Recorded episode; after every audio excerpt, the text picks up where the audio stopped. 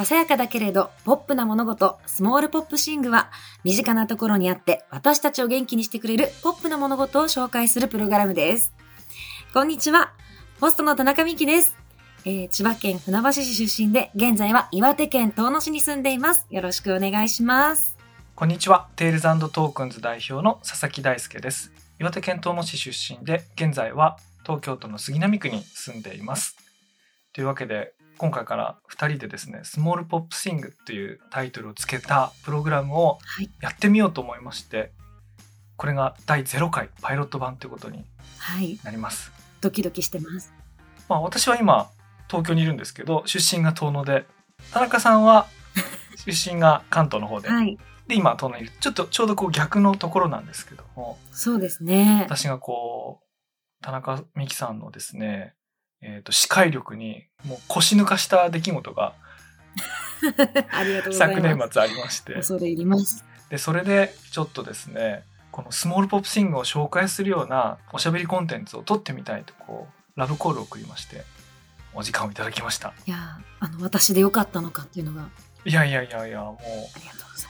います。ちょっと悩みながらスモールポップシングっていうはい。名前をつけたんですけどこれもともとなんでこういう風にしたかっていうとうん。英語の表現でうんうん。a small good thing っていうなんか表現があるんですね。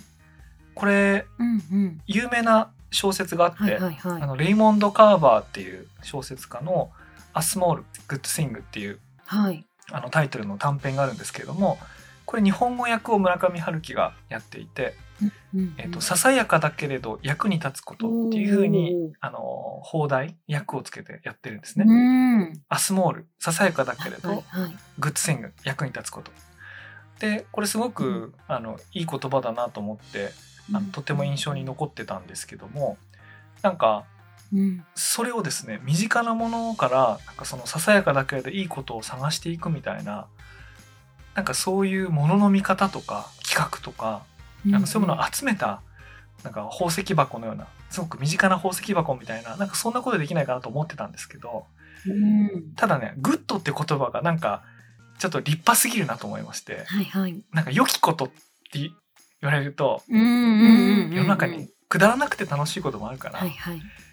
あの良きことじゃなくてもいいんじゃないかと思ってなんか他の言葉を探してたんですけども。うんうんうん。田中美希さんの視界とですね。はいはい田中は美希さんが普段作ってるものを見たら、うん。もうこれ世の中ポップだなと思って。グッド Thing じゃなくて Pop Thing にしようと思ってですね。嬉しいです。はい。そう名付けたってこともあってそれでお声掛けしたっていうのがありまして。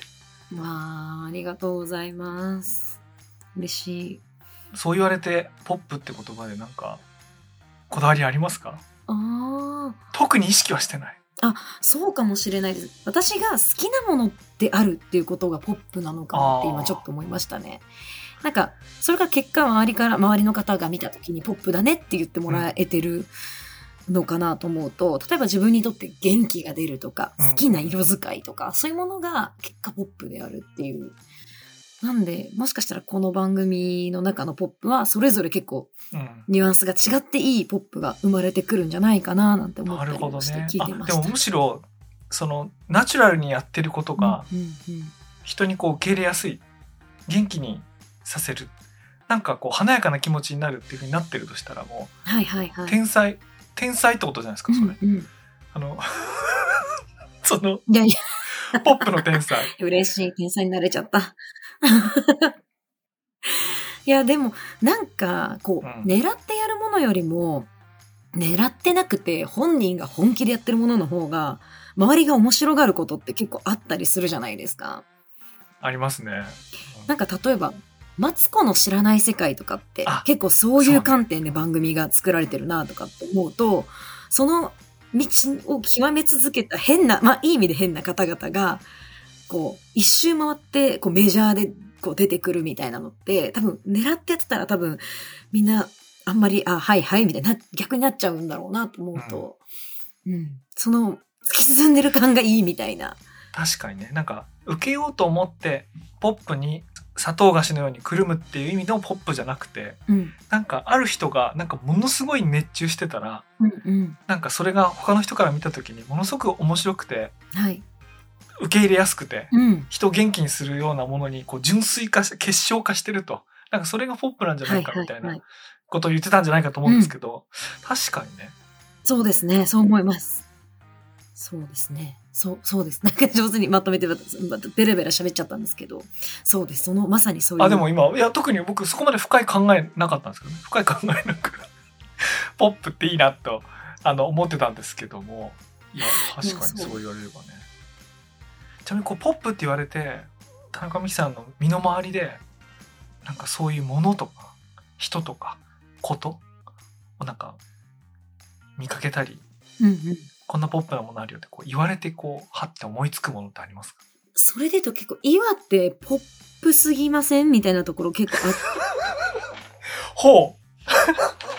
あ今のね。現在身近なものが岩手だからね、て、うん。まあ移住してきて、まあ 2, 2年なんですけど、ポップすぎる。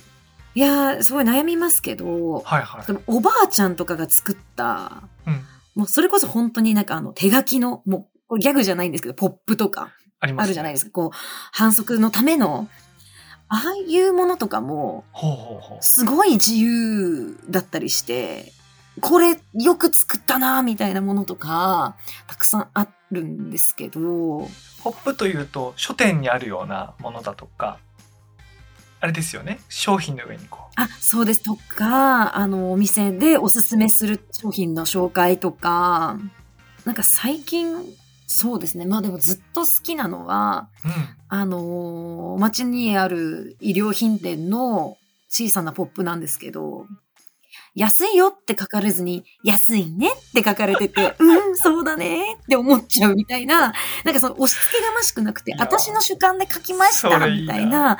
可愛さがあって、なんか、うん、安いよって、どうっていうこのグッて来ないで、安いね。それ確かにみたいな、可愛いみたいな。なんか超身近で言うとそういうのに私はすごいときめいてます。写真とか撮って記録してます。なんか安いねっていう問いかけって世の中にもっとあっても良さそうなのに今日今言われるまで。聞いたことないですよね。例えば身近なスーパーとかなんとか行って今日は魚が安いねってうんうん言。われたことないもんね。そう。だからなんか、それってなんか何ですかね、みんな多分相手に求めすぎちゃうんですよ。どう、どうっていうようなんだと思うんですけど、ねっていうのは、まあ、なんか私はそう思ったけど、でこう、あなたはどちらでもいいわよっていう、そう、でも世の中そうやって、うんあの、相手に求める、どうっていうのが入ったような、なんとかだよね。どうですかっていう、こう、安いよっていう言葉に対して、なるほどね。私はこう思いましたのよ。安いね。あ、よじゃないか、ねか。安いねっていうのは。でも今言われてなんでそういうものが世の中にないんだろうって今思ったらそのポップとかポップにこう文章を書き込むとか、うんうん。あるいはキャッチコピーを書き込むって言った時にもう職業的にそういうことをやり慣れてる人は、うんうん。なんかあのうん。考えが停止してるっていうか安いよって言いますよね。言うし書くしなんかそういう問いあうん。れになっちゃうけど、全くそういうことをうん。やってない人がこう自分でこういう時なんて言ったらいいんだろうとこう自分で頭で考えるとうん。安いねとかになったりするのかもしれなくてそうそうそうそう。で、あくまで個人的というか、その、うん。狙ってないから、私はそう思ったから書こうが安いよ。安いね。になってくるっていう。うん。なんかすごい、そういう、うんなんか、あの、のに良いという漢字をちゃんと理解した上で、野良の良さみたいなのが 転がってるなと思うと、うんでもそれだけで私はなんかニコニコして元気になってるんで、いつも。野良あるいは僕そのねキャッチコピーとかあるいは宣伝文のクラフト？クラフト宣伝文っていうかクラフトキャッチコピーみたいな、あのプロがやってないちゃんとはいはい自分の言葉で、うん。あのお店の前に通りがかった人に知ってほしい。っうん。て考えた人が安いね。って見たっていう、はいはい。なんかそこまで考えるといやこうありたいなと思うな、これなんか俺も自分で何か作る時自分の頭で考えようって思うね。思います、思います。うん。いいや、そうですね。本当に考えて 考えて、心から出てきてる言葉で書いてるんで、嫌味もないし、なんか、あの、すごい親近感がありますし、うん逆に欲しくなってきたりとか、見たくなってきたりとか、するなと思います、本当に。うん、今それが何の商品なのか分かってないのに僕今興味そそられてますからねなんか割烹着か割烹着でした割烹着みたいな相場が分かんないから安いかどうか分かんないけど安いでもね。安いねって言われたらそうかねみたいなえそうか、逆に安、これ、安いねって言われちゃったら、そうかもって思っちゃうっていう節もあるんで、逆にすごい効果的かもしれない。確かに心に寄り添ってくるな寄り添ってきますよ、もう、本当に。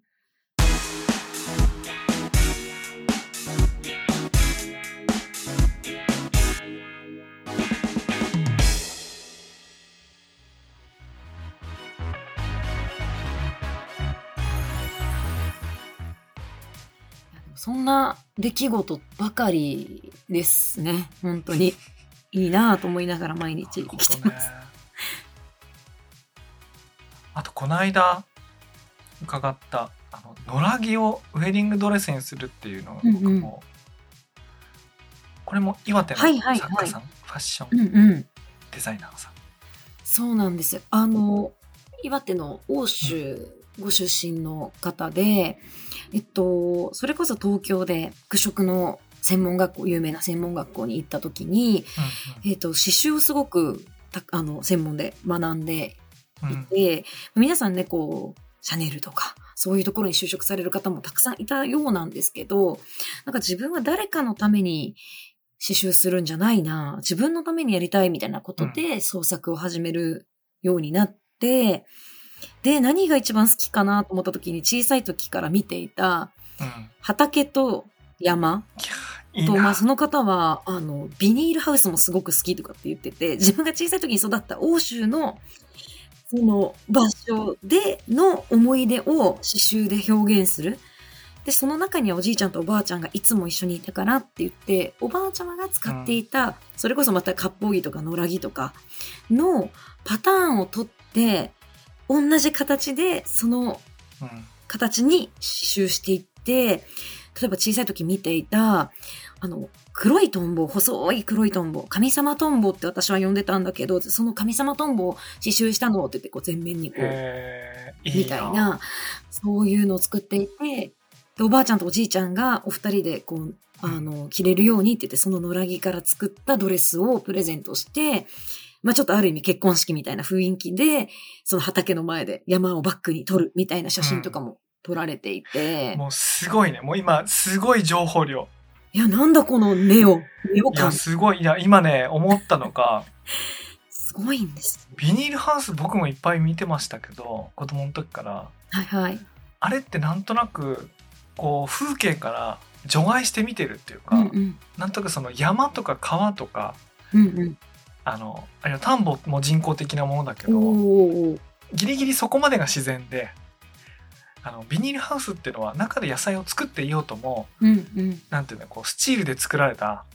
あの自然じゃないものと思っていたけれどもうんうん。田んぼだって自然のようでいて人間が手を入れてるように、うんうん。うんあのビニールハウスのスチールだって人間が暮らしの中で絶対そういう形になっていくとか確かに確かにその風景に溶け込んでるっていう意味では自然なはずなのになんか頭の中で外しちゃってたんですよね。うん。でもその作家さんうん。の頭の中ではもうそういうものも含めてちゃんとこう。第2第3の自然としてこう風景の中にこうフラットにこう取り入れてうん。でそれ表現してるっていうのがこうなんか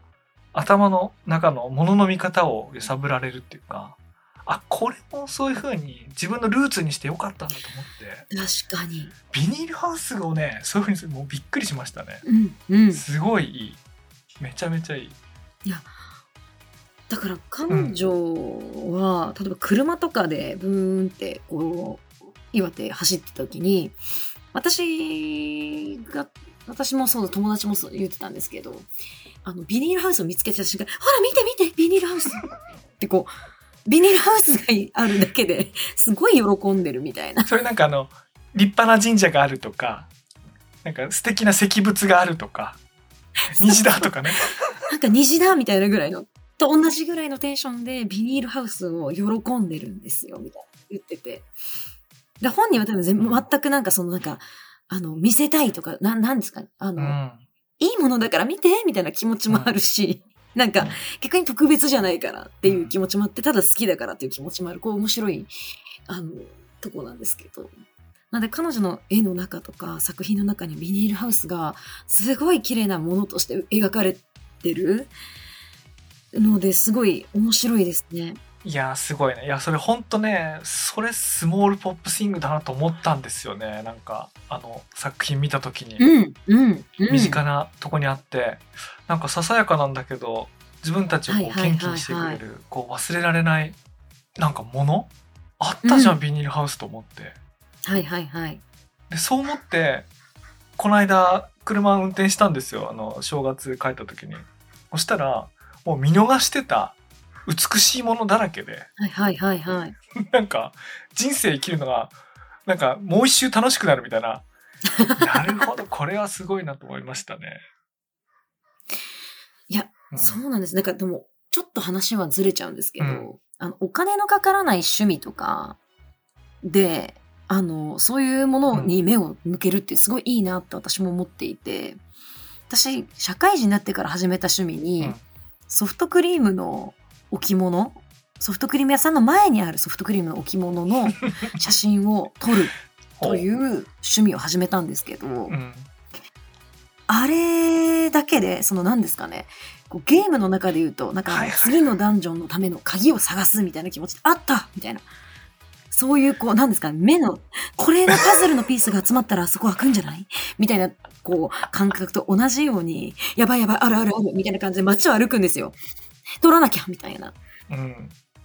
でもソフトクリーム食べたらお金はもちろんかかりますが、うんすごいあの、出店とかだと全部食べきれないんで、さすがに全お店にこうお金は落とせないんですけど、うんまあそういう意味ではこう外から風景として撮るだけだったら、まあお金かからず、で、撮っていくといろんな種類にパターンが分けられるんですね。何タイプ、何タイプみたいな。これだけで人生こんなに遊べるんだと思うと、いっぱいそういうものって転がってるなと思うんで、そのビニールハウスの話で思い出したんですけど、そんなことだらけ、世の中は。それだけで人間で結構、なんか、サッチーみたいな幸福って思えるなと思うと。なんか頭の中にソフトクリームの置物の写真を撮って保存しておくっていう引き出しを、うん頭の中にその引き出しを作っておくだけで歩くのがちょっと楽しくなるってことでしょ？うん。だと今頭の中にその引き出しがないから、近所にどこにそのソフトクリームのあれがあるのか分かんないけど分かんないけどた多分どっかにあるんだよねそう思って歩けばねありますね。うん。意外に近くにあるんですよ。ここにあんのみたいなとこに急に出没してたりとか、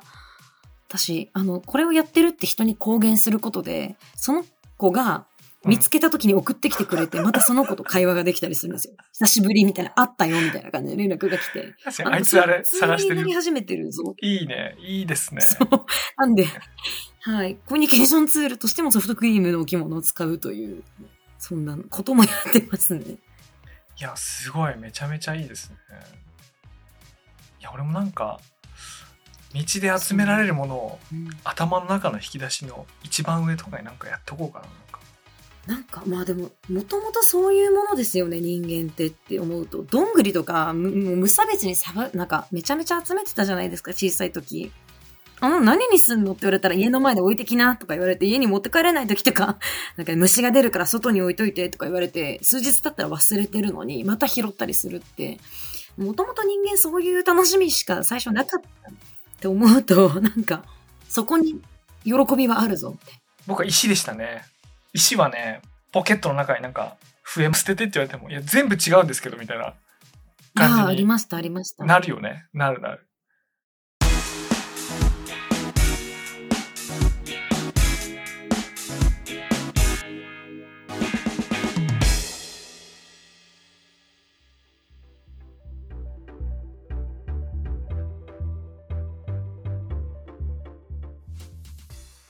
やそういえばあの年末にやられてたトピアでやっていたイベントの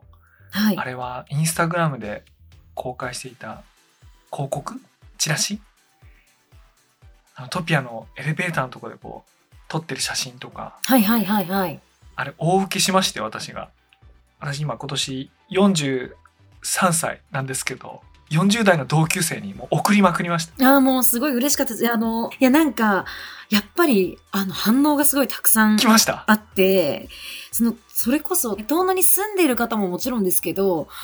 なんかこう、移住、移住っていうかその東京に今住んでる遠野出身の方とかから、トピアってやっぱレトロでいいね、みたいなのが、こう、送られてきたりとか、でしょ？ね。遠野にこう、定住してた子たちから、なんか今はもう遠野には住んでないけど、やっぱトピアだね、みたいな、なんかこう、うん来たりとかして、なんかこう、これこれみたいな、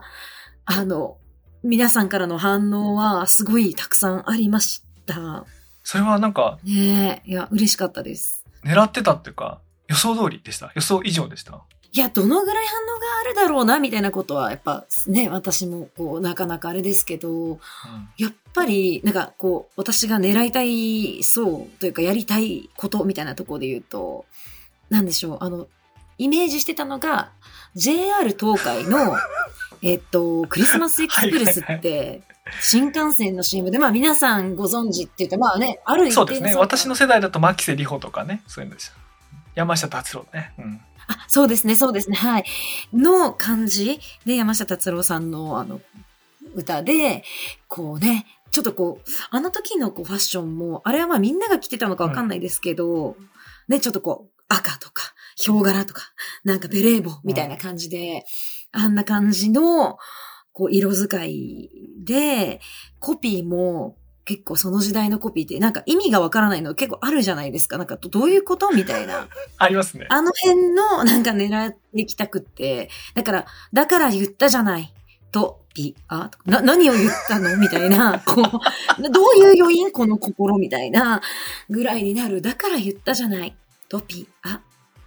はみたいな、この辺を狙おうと思ったら、やっぱ、お母さん世代みたいな方々から、ちょっとこれ、あなたがコピーやったのみたいな。ピーちゃんみたいな。何見てこんなの思いついたわけ？ドンピシャなんですけど、とかって、あの、言われたりして、あ、よかった。私、憧れてたんで、という気持ちで。いやね、あれなんか、あの、単に懐かしく思えて良いだけじゃなくて、はいはい。まあ、トピアっていうのは、遠野にあるショッピングセンターで、もうできてから30年ぐらい、30年以上経とうとして経っているうん、うん。やつなんですよね。だから、遠野に大規模ショッピングセンターできた時の、なんかこう、華やかで楽しい思い出を、なんかみんな最初の10年間ぐらいうん。記憶してるんだけど、はいはいはいはい。ある時から、なんかだんだんこう、盛岡、仙台、うん東京みたいな風にこう、だんだんみんな大人になっていくはいうちに、はいはい。なんかそのショッピングセンターがう、んうん比較の問題で色あせてこう見えてくるみたいな。なんか昔行ってた、なんかこう、うんうん。ちょっと古臭うんいショッピングセンターみたいな風に思い出が緩やかにこう書き換わっていったはいはいはい。ところに田中美希が来て、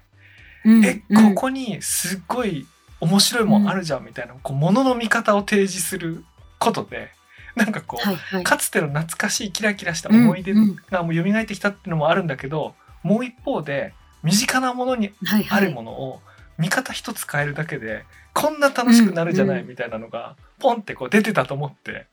これ革命だなと思ってもうめちゃめちゃ面白かったはいですね、はいはい。そんなに、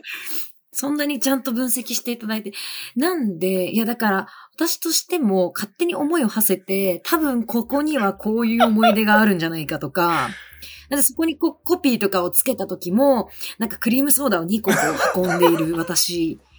のこう写真に、お母さん見て、みたいな、もう2個、もう持っていけるの、みたいなこうコピーとかをつけて、こう親子で小さい時、その、それこそ紙風船っていうね、あのお店があると思うんですけど、そこが多分マクドナルドよりも先に皆さんが行く、東野の皆さんが行く、まあ、ある意味マックみたいな場所、こう、ハンバーガーがあって、ポテトがあって、みたいな。で、絶対その一番最初に来てうんる場所で、親御さんと一緒に今でも、こう、お買い物終わった後、ポテトだけ買ってもらって、こう、袋に入れて帰ってる子とかがいるのを見て、こういう子が大きくなって、いっぱいいますよねママと来た、ちょっと改めてお母さんと実家帰ってきてトピア行くみたいな瞬間に、あんた昔メロンソーダこぼしたよね。みたいなのを二人で思い出したとしたら、ママ見て大人になっちゃったみたいな、こうシーンかなとかっていうのでコピーをつけたりとか。もうあれね紙風船なんかもうマックとね日高屋をね合わせたよりもよ良いからね。ああ、めちゃめちゃわかるかる。ラーメンも食える、うん。ポテトもうまいみたいな。はすごいですよすごいよね。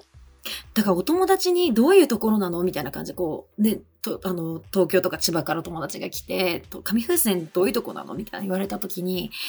うーん、なんか、レトロな喫茶店みたいな、パーキングエリアみたいな、確かに、車止めれるもんね。可愛いところみたいな感じで。でもパーキングエリアも何でもあるじゃないですか、昔のパーキングエリアって。あるあるあるみたいなって言ったら、あーって言って入ってきて、うん。で、みんなやっぱテンション上がって買い買い物していくっていうか、そのポテト食べてみたいとか、これは何なのとか、すっごい盛り上がって、いや、僕ね、それで、遠野にね、僕ちょくちょく帰る方ではあるんですけど、はいはいはい。子供連れて帰れるタイミングっていうと、正月とかお盆とか、年に2回ぐらいしかないんですけど、はいはいはい。ちょうどあの、田中美希がトピアを再発見するって再発明してる。もうそれぐらい言ってもいいと思うんだけど、もうその後に行ったから、もう子供連れて行くの楽しみでしょうがなくて もうね、どう遊び尽くしたかっていうと、トピアのゲオ的なうんうん。古本と、えっと、中古ゲームと、あとトレーディングカードゲームの中古を売ってる、あの、はい。だから、ありますよね、その紙風船の隣あに。ります。もうあそこをね、9歳の子供を話したらね、もう大喜びで、もう宝探しに熱中して。いいですよね。うん良いね、うんあれ。すごい良いね。良いです。これ、ゲオという表現もいいですし、ビレ版という表現もすごいいいですよ。私、あれ、遠野のビレ版って呼んでます。確かにね、あれ、遠野のビレッジヴァンガード感あるよね。あビレバンです感あるよね。俺すごいなと思ったのは、あれ、完全に古本屋のコーナーだと思って、あの、表の古本コーナーね、単行本の読んでたら、うんうんうん。あの、遠野にお住まいのデザイナーうんうんの安倍拓さんの、えっ、と、4コマ漫画の、はい。あの新刊ですよね。ただいま在庫切れ、あの、入荷待ちですみたいな、はいはいはい新刊のお知らせが中古本の中に混ざっているのを見たときに、あ、これはビレ版感あるな。ビレ版、そうなんですよ。で、なんか、ラインナップも CD があって、なんか雑貨みたいなのもあって、そう、なんか、で、漫画があって、みたいな。本当にこの、何ですかね、いいねビレ版と同じ構造ではないですけど、あの、ラインナップだったりするんで、でもちろんね、トレーディングカードとかもすごい盛り上がって、こうね、あの、大会とかやってる時ありますけど、こう一般の方からすると、本当ビレ版だな、ここは。思います。あれ見て、なんかあの、世の中でちょっと古いものを、そう、再発見していうんくうん。トレンドってあると思うんですよ。例えば立ち飲み屋とか、うん。あの、せんべろとか、はいはいはい。町中華うんみたいな感じで、うんもしかして、うんおうおう全国にあるちょっとレトロなショッピングセンターがあの手法によって再発見される未来が今年ぐらいから来るんじゃないかと思うぐらい僕エポックメイキ衝撃を受けました。あれ。おー。まあそれちょっとすいません。これ完いや、ありがとうございます。そんな風に言っていただけて、しかもね、それが、東野の出身の方から言ってもらうっていうのが、本当に私は嬉しいですね。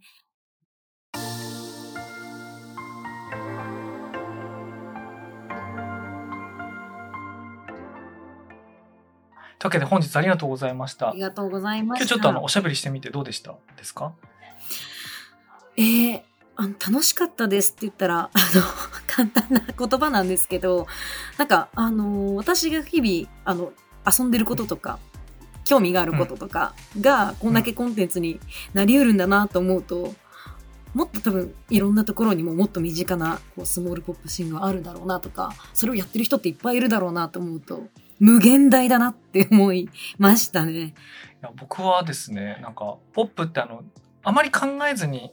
名付けたとこも実はあったんですけどうんうん。いほお話しする中で実はポップっていうのは単にこう受け取りやすい飲み込みやすいキャッチーだっていうことだけじゃなくて実はすごく掘り下げるからこそ純粋化してうん。飴玉みたいにこうギュッとしたポップなものになってるみたいなあそういう捉え方があるんだっていうことをねこうお話聞きながら気づけてそれがすごくねうん。面白かったおーですよ。だから、もしこうやって皆さんの身近なポップの物事を、この後もたくさんもし聞けたら、その一個一個は小さなささやかなものなんだけど、